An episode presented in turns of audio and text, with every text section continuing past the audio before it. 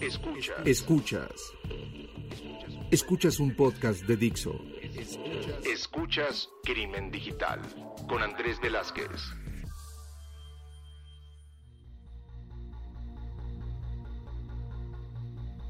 ¿Qué tal amigos? Bienvenidos a esto que es Crimen Digital, su podcast de ciberseguridad, delitos informáticos, todo lo que tiene que ver con el cibercrimen. Mi nombre es Andrés Velázquez, me encuentran en redes como arroba cibercrimen y saben que todas las redes sociales de este podcast están como Crimen Digital. También nuestra página donde pueden mandarnos mensajes para saber qué es lo que eh, quieren llegar a que toquemos como nuevos temas, a quién quieren que invitemos y qué les parecieron los invitados que hemos tenido. Eh, el día de hoy estoy con eh, un buen amigo que conocí sí, yo creo que sí, sí te conocí en las buenas. Eres de los pocos que creo que primero te conocí a las buenas, después pasamos a las malas, después pasamos a, las buenas otra vez. Gabriel Díaz, bienvenido a Crimen Digital. Mi estimado Andrés, siempre es un gusto estar platicando contigo y bueno, la verdad es que yo muy contento de estar aquí. Padrísimo, sí, nos conocimos en las buenas. Eh, nos hemos visto en algunas malas, pero yo creo que siempre han sido más las buenas, ¿no? Y eso es lo importante, eso es lo importante en tu caso, como lo he platicado con muchos otros de nuestros invitados eh, eh, o, amigos, pues hay veces que los encuentro en, las malas, pero este no, no es el caso. Y yo conocí a Gabriel, aunque él inicialmente no estaba tan vinculado a temas de ciberseguridad per se, pero que empezamos a hacer mucho clic en nuestras conversaciones cada vez que nos veíamos por esta necesidad de hablar de un tema que muy pocas veces se, habla dentro de nuestro ambiente y es, es, el hecho de, pues sí, dentro de estas figuras que pueden llegar a existir dentro de las organizaciones, hay un área que normalmente te dicen, habla con prevención. Y ahí hay el número de formas de decirle prevención de fraudes, prevención de pérdidas. Y yo creo que aquí lo primero que quiero llegar a hacer, Gabriel, es que nos expliques un poquito eh, quién es Gabriel Díaz y por qué prevención. Muchísimas gracias, Andrés. Fíjate que mi carrera empezó en el tema bancario ya hace poquito más de 16 años. Eh, primero en un tema comercial y después pasé por auditoría. Muchos años después me, me entregaron un área de prevención de fraudes. Y ha sido una experiencia increíble, ¿no? Porque tienes todas las emociones. Pasas por, por una como muy buena película, ¿no? Por la que pasas por eh, grandes eh, tramas de suspenso, enredos, etcétera, toda una investigación y demás, y luego pues también pasas por, por tragedias, pero también pasas por grandes éxitos y, logros que, que, dan mucha satisfacción, ¿no? Y para mí ha sido increíble toda esta experiencia de estar ya siete años eh, a cargo de un área de, prevención de fraudes y ahora también participar en algunos casos como, asesor para otras empresas. Y bueno, ¿qué te puedo decir? Eh, es un área que no se es como cuando se contratan eh, o se compran casas, ¿no? Eh, muchas veces no vienen ya per se con el sistema preparado para meter el cableado, las cámaras de seguridad, la chapa inteligente, todo esto. ¿no? Entonces, eh, así pasa con muchas organizaciones, no se diga fintechs que llegan con una muy buena idea, con un gran producto, pero no se piensa en varias ocasiones de todas las consecuencias que va a haber de salir, ¿no? Al Internet, que yo todavía lo sigo considerando como un salvaje oeste, pero que es una gran oportunidad de negocio que se tiene que aprovechar. Eh, no te puedes quedar fuera, pero que aparte, si sabes hacer las cosas bien, vas a quedar muy bien protegido, que esa es tu área, ¿no? Y por el otro lado, pues buscar que los defraudadores no se aprovechen de ese gran producto que tú estás sacando al público. Hay muchas fintechs con grandes casos de éxito en el tema también de prevención de fraudes. Y yo ahora lo que eh, estamos tratando de enfocar es a que la gente conozca más estos temas y agradezco por eso muchísimo que nos des esta voz para poderle platicar a tanto a las empresas como a las personas que es necesario tener este tipo de equipos en varios tipos de organizaciones que muchas veces no se entiende, ¿no? Que ¿Por qué si yo vendo boletos en Internet voy a tener que tener un área de prevención de fraude? Bueno, porque va a haber una cantidad de, personas suplantando identidades, metiendo robots o N cantidad de situaciones, ¿no? Para tratar de quedarse con tu producto o con tu servicio o utilizarlo como un trampolín para otras cosas, ¿no? Obviamente estamos hablando que, que este tema de prevención de fraude, por aquí eh, yo investigando, realmente vamos a decirlo, googleando en Internet, pues es la implementación de una estrategia para detectar transacciones fraudulentas o acciones bancarias y evitar que estas acciones causen daños financieros y de reputación al cliente de la institución financiera. ¿Por qué siempre vinculamos prevención al fraude a algo financiero. Eh, sí tienes razón, es, es, que es amplísimo, o sea, la, la, la ramificación del fraude eh, empieza desde... hay un concepto que es mucho más sencillo que tal vez es un poco más claro, todo aquello que se hace con intención de apropiarse de algo eh, a través de una mentira, ¿no? Y con esto podríamos clarificarlo porque puede ser una ventaja, ¿no? Es un engaño a sabiendas de, de lograr un objetivo. Y con eso podemos, vamos, la gama es amplísima y termina hasta en corrupción, ¿no? La propia corrupción es un fraude.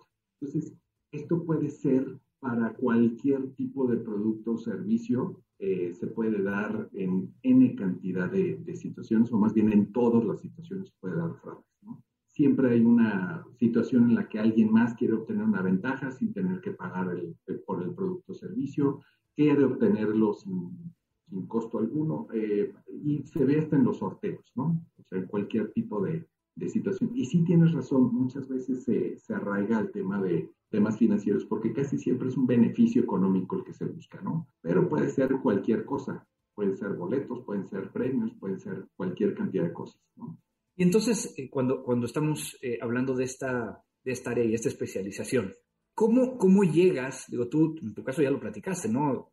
empezaste en, auditoría y llegas aquí a prevención de fraudes, pero ¿qué conocimientos debería de uno empezar a, tener para, poder llegar a hablar este lenguaje de prevención de fraudes? Porque tampoco estamos hablando de que todo es completamente digital, eh, estamos hablando que inclusive eh, es parte de la forma en que piensa una persona, ¿no? El cómo está eh, armando esta posibilidad de llegar a defraudar a, la organización o a terceros. También tienes la parte de pues analizar muchos datos, porque puede llegar a ser que, gracias a la tecnología puedas identificar patrones que te indiquen, ay, aquí hay algo que no cuadra y, esto puede llegar a ser, hasta el tema de, pues estas nuevas tecnologías que, ahora, gracias a una dirección IP, gracias a la temporalidad, gracias a, inclusive eh, la forma en cómo teclearon una contraseña, puede llegar a decirte, híjole, aquí hay algo extraño. ¿Cómo llegas, digo, antes de entrar a esa parte? Pues que tienes que estudiar porque pues, si a alguien le, interesa, ¿por dónde, ¿por dónde tendría que empezar?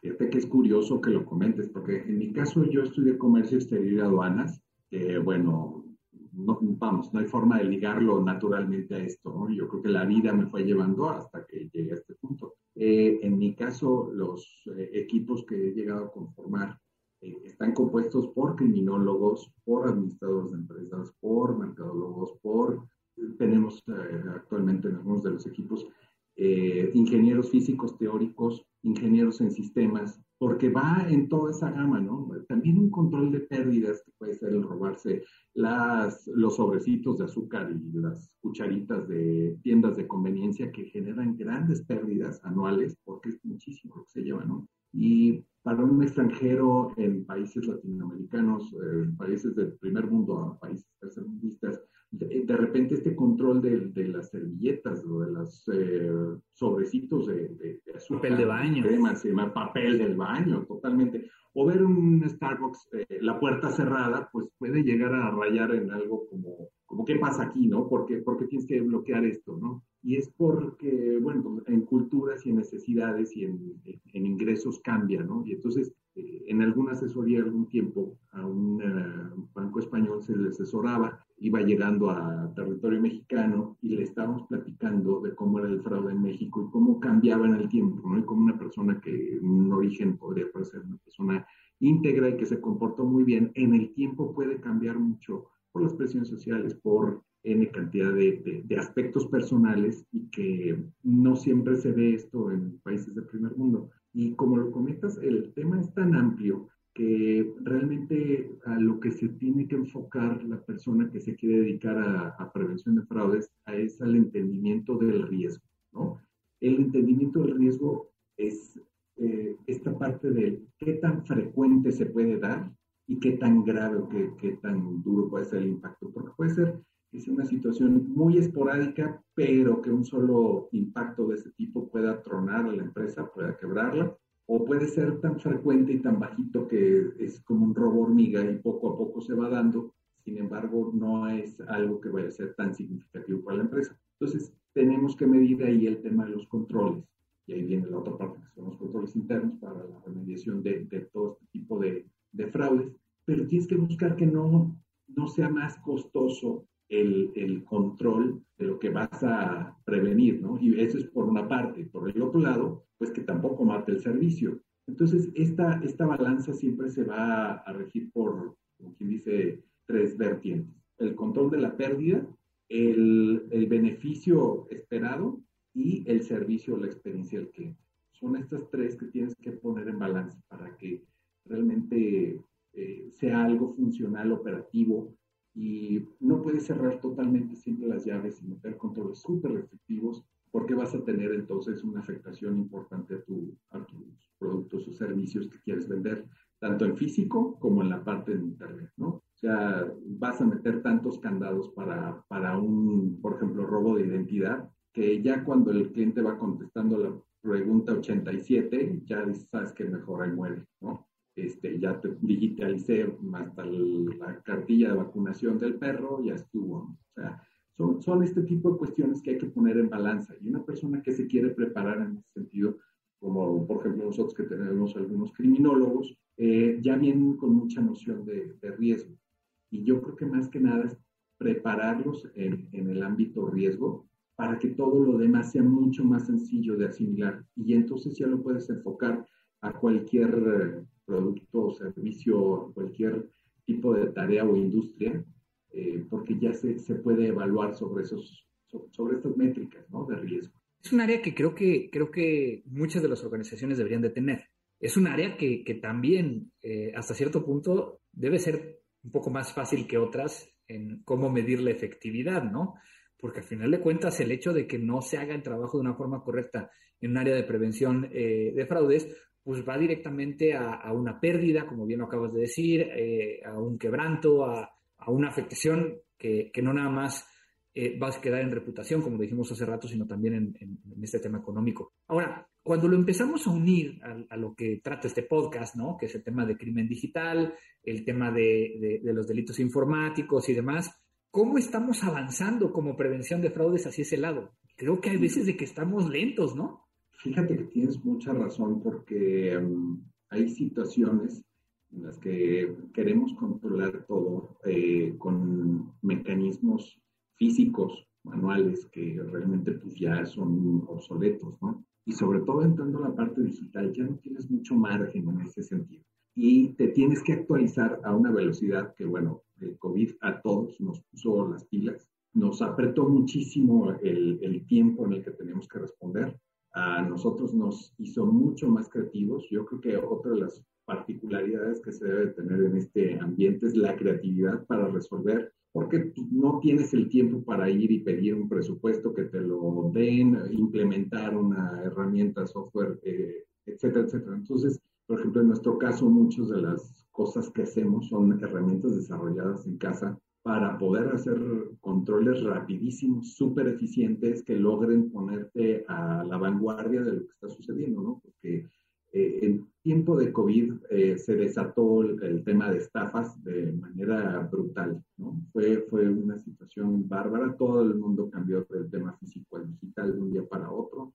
Eh, la gente no estaba capacitada o, o preparada para no dejar su información en todas partes y sí lo hicieron y bueno, pues entonces esto generó pérdidas para muchísimas personas, el fraude se incrementó como nunca, porque no sabían cómo protegerse, no saben cómo cuidar sus contraseñas, no sabían cuáles son las páginas originales, cuáles eran los eh, anuncios falsos, eh, estas ofertas, grandes ofertas de, por ejemplo, de mascarillas y de ese tipo de cosas, vehículos en remate y demás, empezaron a aparecer muchas cosas de ese tipo de publicidad falsa. La gente llegó eh, a manos llenas a querer aprovechar esto y empresas también y cayeron en este tipo de estafas y no estaban preparados. Entonces, como lo comentas, sí es un problema, estamos muy atrás y no hay esta conciencia de, de, que hay que invertir grandes presupuestos también para este tipo de, de, vamos, de áreas que son muy necesarias, porque después las pérdidas son mucho mayores.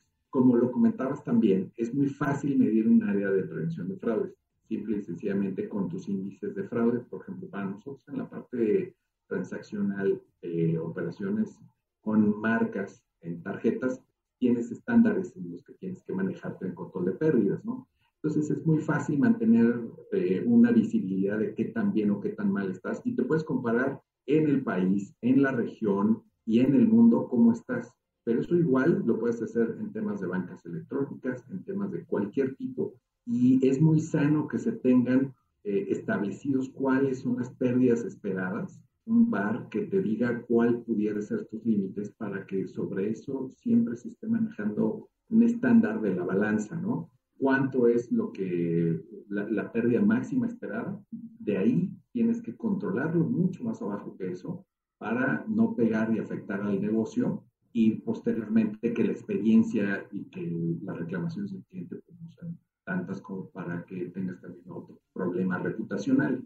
Esa es otra situación que no se mide muchas veces. El no tener un área de prevención de fraudes te va a generar problemas reputacionales sí o sí, tarde o temprano y es un área que, como su nombre lo indica, está previniendo. O sea, ¿de qué te sirve el que te vayas dando cuenta después de que haya pasado? Digo, que eso ya quería más.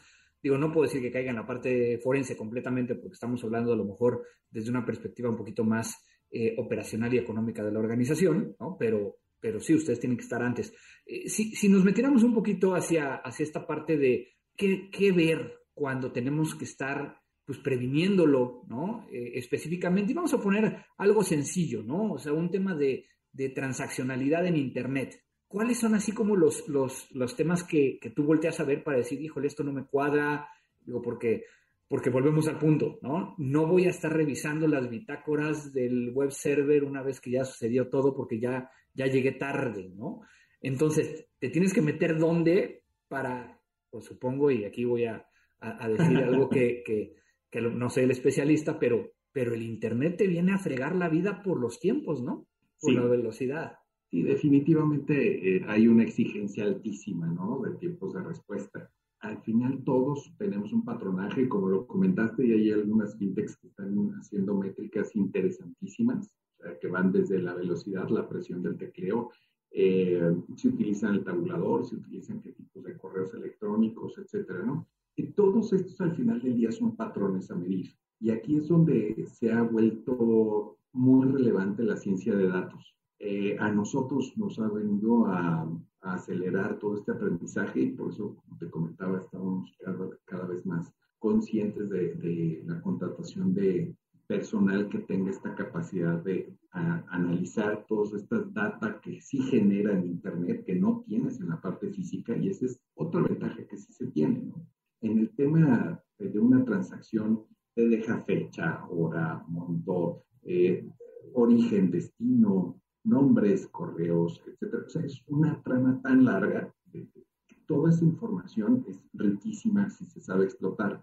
Entonces, lo que vas a buscar son los patronajes de comportamiento, de qué es lo normal y qué es lo que no es normal. ¿no?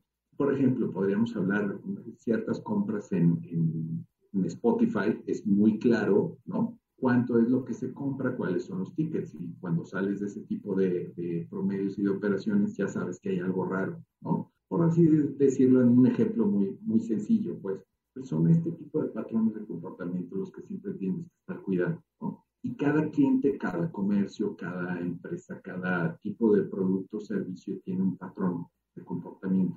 Eso es lo que buscas comprender eso no quiere decir que una persona no vaya a tener un viaje al extranjero y que no vaya a hacer unas compras súper fuera de su perfil. Lo va a hacer, ¿no? El tema es tratar de comprenderlo de tal forma que no le vayas a fastidiar el viaje al cliente y por el otro lado, pues tampoco que terminen quitándole el dinero, ¿no? Entonces, es, es esta balanza igual, ¿no? De conocer, entender a profundidad los comercios, de la operación, el producto el servicio, y en eso es en donde radica también a su vez la complejidad, porque hay que conocer todo ese universo, cargarlo en una computadora y que te diga qué está bien y qué está mal, ¿no? Y ahí estamos hablando de inteligencia artificial, porque obviamente por más personas que puedas llegar a estar eh, enfrente de una computadora revisando operaciones, pues va a llegar un momento donde también se les van a ir o, no va a ser tan rápido ¿no? el, proceso de verificación y pues si no es lo suficientemente rápido con esto que platicábamos de la velocidad, pues ya se te fue la liebre y ya te metieron gol, ¿no? Entonces, ¿cómo, cómo lidiar con esa, con, esa situación, ¿no? ¿Cuál, qué, es lo, pues vamos a poner, aceptable dentro de esta gama? Sí, y, tienes razón eh, también en ese punto. Es muchísima la información, como lo comentábamos, cada trama, la cantidad de, datos que deja. Y aparte de eso, la volumetría operacional que se tiene y la velocidad de respuesta genera, eh, vamos, estos problemas muy divertidos de resolver. Este, entonces, entras al, tema de ciencia de datos y viene toda la gama de modelos predictivos que hay en el mercado, ¿no? Y vamos, que son de libre consumo, porque al final del día son fórmulas. Y entonces empiezas a explorar eh, con redes neuronales, eh, redes bayesianas, árboles de decisión, etcétera, toda esta gama para buscar cuál es el que te identifica la moda del patrón de comportamiento de una mejor forma y te hace una identificación mucho más rápida y con una menor afectación de la experiencia del cliente. Y con esto tienes que estar jugando todos los días para poder responder de forma muy rápida. Esos son parte de los challenges que tenemos en estas áreas y que te van obligando cada vez más a estar totalmente relacionado con la parte cibernética, ¿no? O sea, ya toda la parte de, la seguridad de la información y todo el tema de, de la ciberseguridad, te estás eh, mimetizando, ¿no? En ese sentido que, obviamente yo, yo esperaría también retos como el hecho de que qué pasa si no te están mandando un valor que tú necesitas para agregarlo a tu, a tu base de datos, este, o tu Big Data y determinar algo, ¿no? Yo veo muy común, por lo menos eso, dentro de, muchas instituciones, principalmente aquellas que han crecido, ¿no? De forma exponencial o aquellas que ya llevan muchos años, que de repente volteas y dices, oye, pero a ver, en, este, en esta operación necesito dirección IP, necesito este, a lo mejor un referral o algo que traiga de cómo estuvo visitando la página, eh, necesitaría usuario y contraseña, que a lo mejor eso sí lo, sí lo tengo, y que no te quieran llegar a dar, porque, a dar esa información porque tienen que rediseñar o reprogramar, redesarrollar parte de la aplicación. ¿Qué tan común es eso? Definitivamente es uno de los retos mayores que se tiene sobre todo en las industrias eh, que tienen mucho tiempo y empresas que son muy longevas, eh, porque pensar en mover sus cores es pesadísimo, ¿no? O sea, son requerimientos que van a tardar a veces meses o años en atenderse, que no los van a tener a la velocidad que se requiere para identificar algún tipo de patrón o incidente. Aquí sí es una labor complicada, pero hay que llegar al, al, al cuerpo directivo con un un buen proyecto y un buen escenario de por qué se necesita, el tiempo en el que se necesita, y no siempre se logra, porque va a haber que buscar otra forma de resolverlo, ¿no? Pero sí, como lo comentas, tal vez obtener el ID del dispositivo, algunas otras cosas, el descubrimiento de todas esas partes, que originalmente en las tramas de las transacciones, como fecha, hora, monto, etcétera, pues no venían precisamente como un identificador de la operación, porque simple y sencillamente no se necesitaba para conciliar la operación. Entonces, todos estos nuevos variables y datos sí se convierten a veces en un reto para obtener. Y, y sí, es, eh, también con FinTech se ve el, el, tema de es que eso no estaba pensado en el plan, ¿no? Y tenemos que rediseñar y volver a empezar. Y sí, sí, sí es complicado pero el riesgo que se corre a veces por no tener ese dato puede ser muy alto. Y yo creo que también hay otro tema súper interesante y, que yo me llamó mucho la atención en esa época mala donde nos conocimos también, bueno, donde nos encontramos, que de repente estamos en medio de un incidente y apareciste. Traigo este dato y este dato y este dato, este dato. Nosotros no alcanzamos a verlo, pero, pero aquí está, ¿no? O sea, no lo, no lo pudimos llegar a identificar porque cumplía con, con todos los, los pues vamos a decirle los semáforos en verde, ¿no? Las luces en verde diciendo, pues esto es normal, y pues resulta ser que no lo fue. Y desde esa perspectiva, ¿qué posición, qué, qué valor le da en un área de prevención a la respuesta a incidentes que tanto hemos platicado en este podcast? Fíjate que esa es otra de las partes, porque hay que entender el ciclo, ¿no? Primero está en este tipo de áreas, ¿qué estrategias generas de prevención? Después está la identificación de patrones extraordinarios. Después viene el control del incidente y por último la recuperación. Entonces, eh, en un incidente importante, lo primero es sea, bueno, vamos, vas a tratar de meter todas las eh, estrategias preventivas posibles a un costo razonable y que permita el, flujo del, del producto o servicio. Pero después se pone muy interesante porque lo que necesitas son estrategias de identificación. Y una vez que ya identificaste algo, lo tienes que controlar, lo tienes que frenar. Y después tienes que meter otros nuevos controles preventivos para, para evitarlos. Pero si ya es un incidente sótico, pues entonces empiezas a mover las herramientas y las baterías de otra forma, ¿no?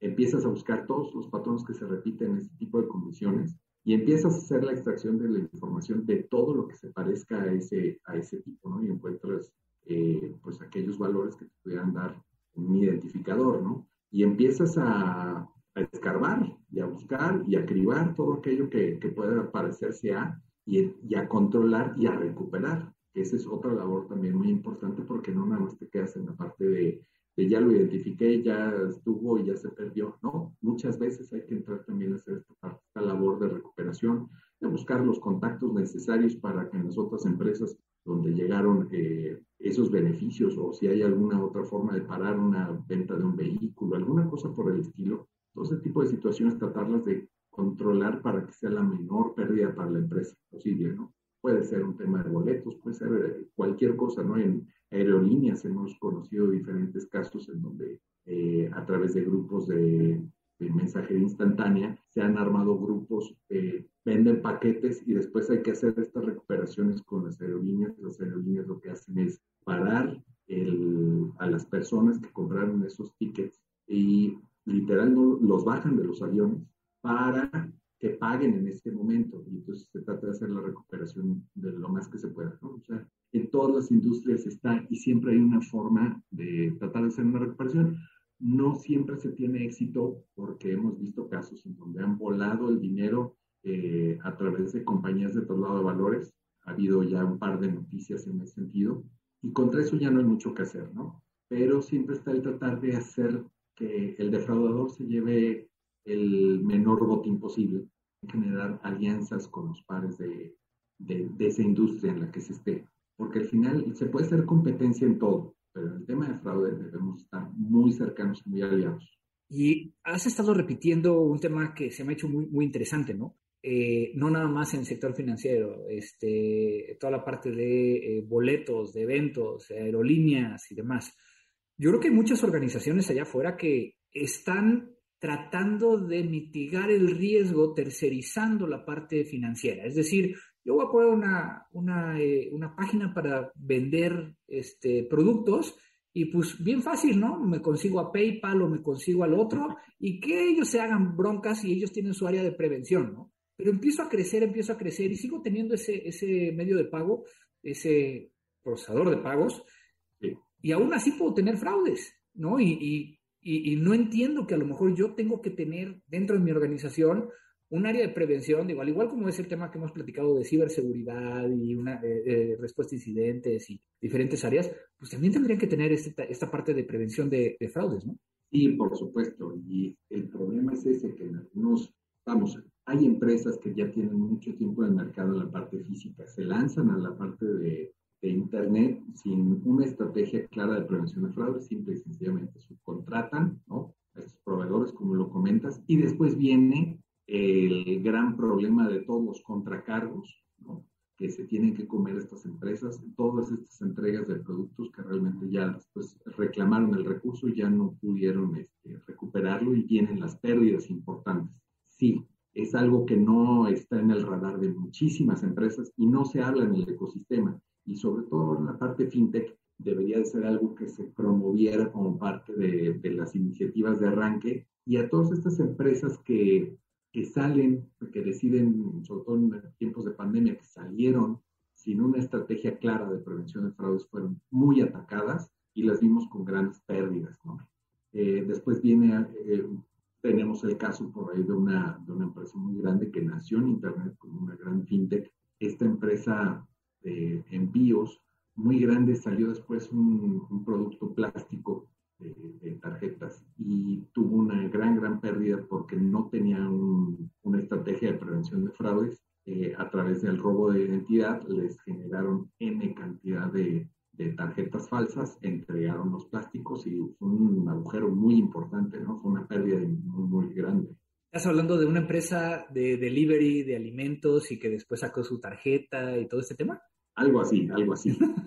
es que es muy interesante, ¿no? Porque hoy en día todo mundo piensa que, ah, eh, es tan fácil brindar una tarjeta de crédito, ¿no? Y entonces, pues se preocupan más por cómo se va a ver la tarjeta que realmente cómo va, van a estar deteniendo todas esas personas que están tratando de, obtener un beneficio. Y me, hace mucho sentido porque precisamente hoy eh, estaba yo viendo en Twitter, y, de hecho se lo mandé y ahorita te lo voy a mandar, se lo mandé a alguien del sector financiero, eh, donde en una tienda colocaron una cartulina amarilla y ponían no se aceptan y pusieron los, ah. las tarjetas, ¿no? De ciertos bancos que son estos nuevos fintech que, que, no tienen, bueno, no, no, quiero decir que no tengan, ¿no? Pero que pues esta misma tiendita se está dando cuenta que a lo mejor tienen muchos problemas, ¿no? De, estos contracargos, porque también el, el, el, a donde estás pagando el establecimiento puede verse afectado por esta situación. No es nada más la institución financiera, ¿no? No, totalmente. Y como lo comentas, esto es por la cantidad de contracargos que se generan, ¿no? O sea, nada más se ve como el cargo de fraude, sí, pero toda la cadena y la secuencia que viene después es la que no, muchas veces no está en el radar, ¿no? Entonces, este negocio de, que, pone estas tarjetas es porque ya debió de haber sufrido una gran cantidad de reclamaciones, donde ya tuvo una gran cantidad de pérdidas que tuvo que hacer frente a esto.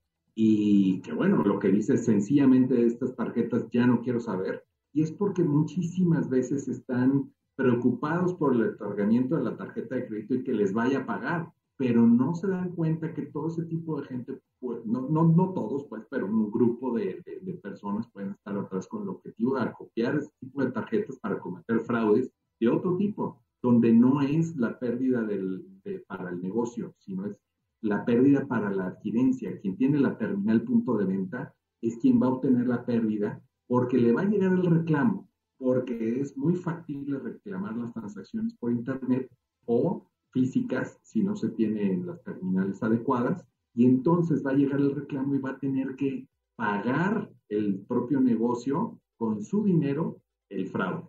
Y esas son, sobre todo, todas estas salidas a Internet que se dieron en pandemia de muchísima empresa que se volcó, sin tener esta estrategia, perdieron muchísima mercancía y que al final de cuentas hay, hay formas de solucionarlo. O sea, no estamos diciendo tampoco que, que no, no saquen ni den tarjetas, sino háganlo de una forma organizada, que en un área de prevención, sepan cuáles son los riesgos, identifiquen, ¿no? Cuál es el monto que la organización, tú lo acabas de decir, ¿no? Que el monto de la organización va a aceptar, ¿no? Como parte de ese riesgo y cuánto no, y, digamos que hacerlo de una forma un poco más, más organizada. Ahora, viene un tema que, que yo creo que se nos olvida eh, a todos, ¿no? Yo lo he platicado y creo que lo he platicado también contigo de la última vez que nos vimos presencialmente, hacia en la antigua normalidad, ¿no? Sí. Que hablábamos de este tema de los programas de lealtad y que muchas veces en las organizaciones tienen un área de prevención orientada a la parte de transaccionalidad donde está el dinero financiero, pero que los programas de lealtad están fuera de todo ese camino. Están atacando tanto a los sistemas de lealtad que nos ha tocado a nosotros investigar desde el punto de vista de, forense y de investigar eh, las causas, pero tú cómo lo ves, porque se nos olvida que es dinero. Sí, esa, esa parte, como lo comentabas, y el tema que hemos visto también en otras empresas que se dedican a todo menos al tema financiero y que resulta que dentro de sus productos están dando premios y hay sorteos y demás, y estos programas también, esquemas de lealtad, están teniendo grandes pérdidas en ese sentido. Y tal vez no es una pérdida directa porque no se entiende, que,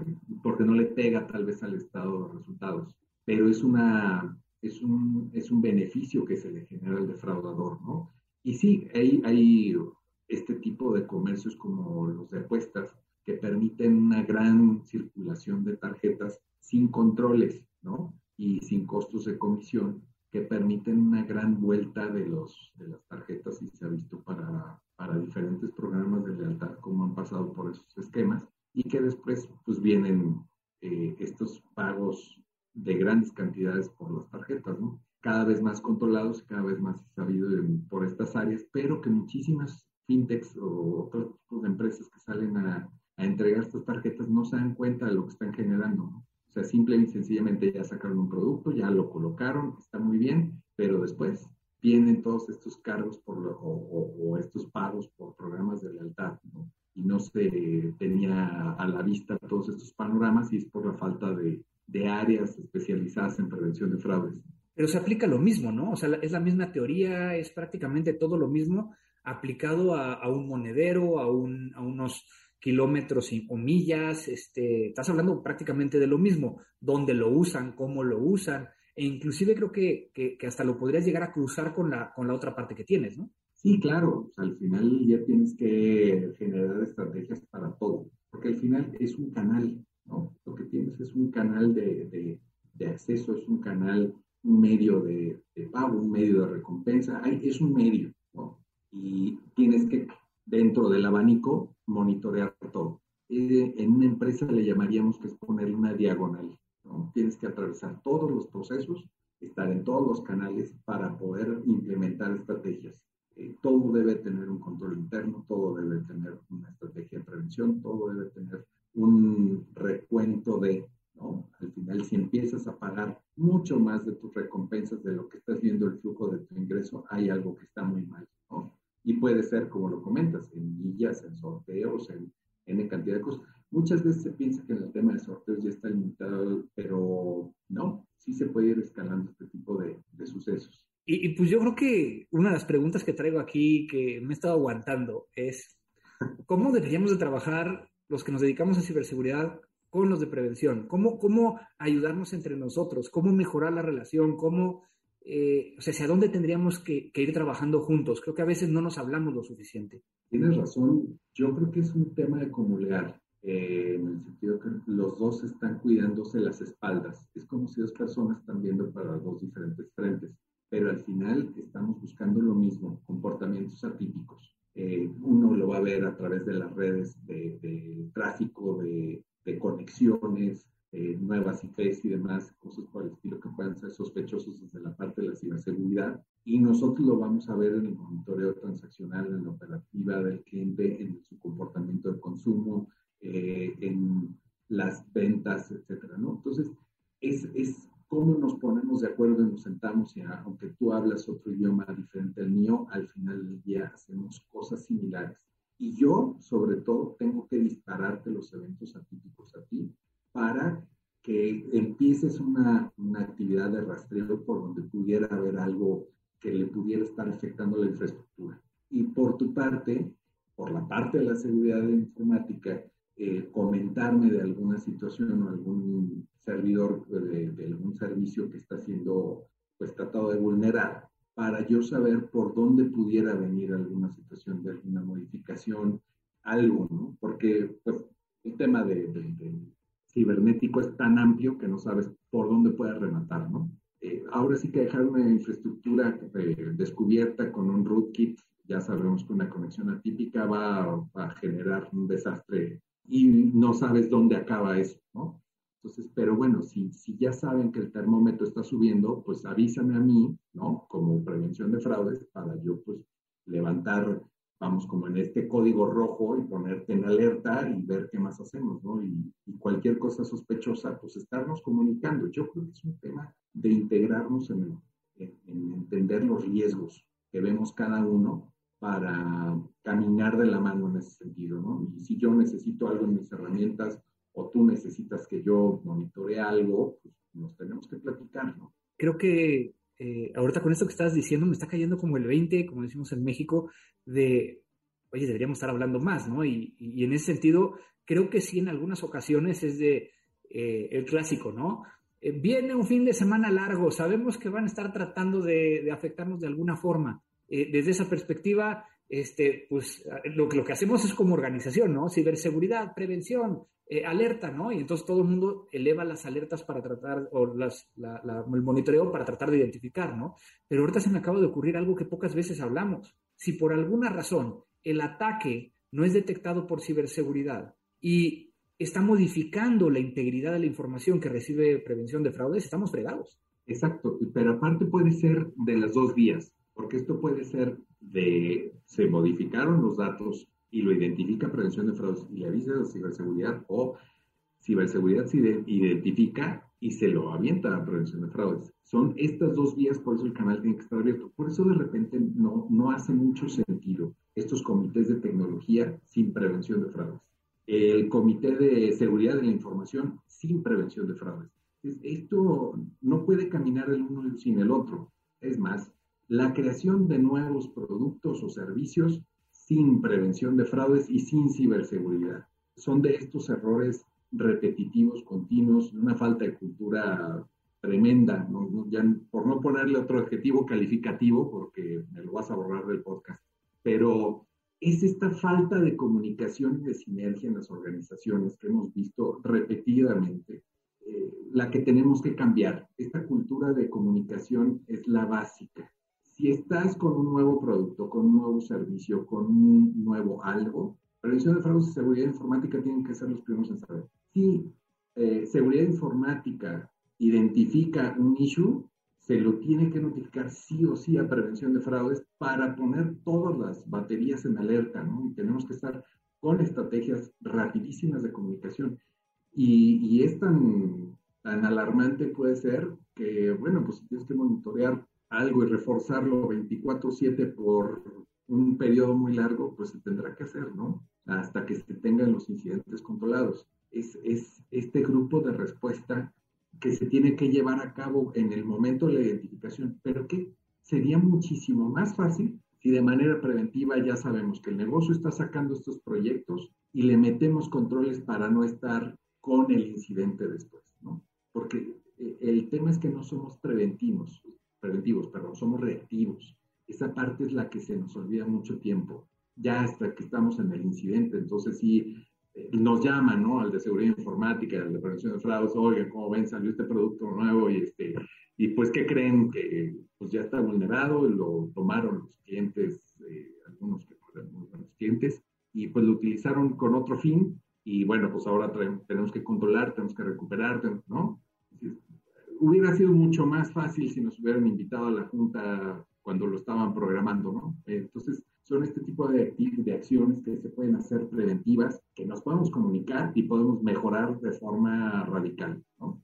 Coincido perfectamente contigo eh, en este tema, ¿no? Cómo, cómo estas áreas tienen que estar desde ese primer pitch, tratando de identificar los riesgos y no diciendo que no, sino diciendo cómo es más fácil de que sí demos el servicio hacia los clientes. Pues Gabriel, muchísimas gracias por, por tu tiempo, gracias por estar aquí en Crimen Digital. Te agradezco muchísimo el, el, que hayas podido llegar a, a platicar y, todo esto que nos estás platicando, que para muchos, eh, espero que sea áreas nuevas, que entiendan que también, o sea, yo creo que el futuro de todo esto va cada vez más digitalizado, más hacia sistemas, más hacia, hacia temas que traer un, un background tecnológico también será de alto interés.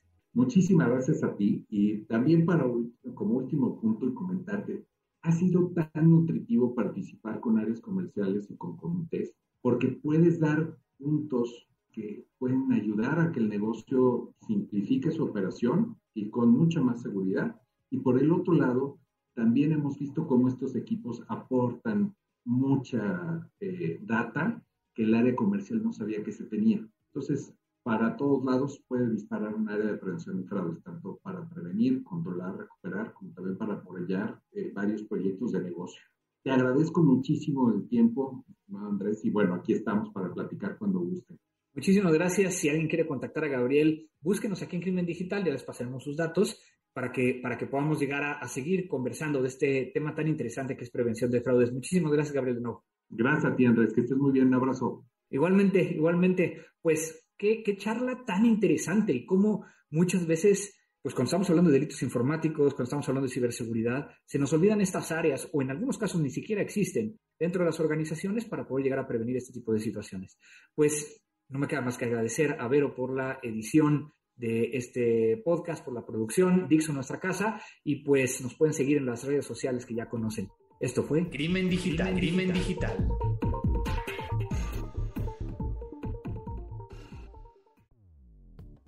Dixo presentó Crimen Digital con Andrés Velázquez. La producción de este podcast corrió a cargo de Verónica Hernández Coordinación de producción, Verónica Hernández. Dirección General, Dani Sadia. Judy was boring. Hello. Then Judy discovered ChumbaCasino.com. It's my little escape. Now Judy's the life of the party. Oh, baby, Mama's bringing home the bacon. Whoa, take it easy, Judy. The Chumba life is for everybody. So go to ChumbaCasino.com and play over 100 casino style games. Join today and play for free for your chance to redeem some serious prizes. ChumbaCasino.com. No purchase necessary. Void where prohibited by law. 18 plus terms and conditions apply. See website for details.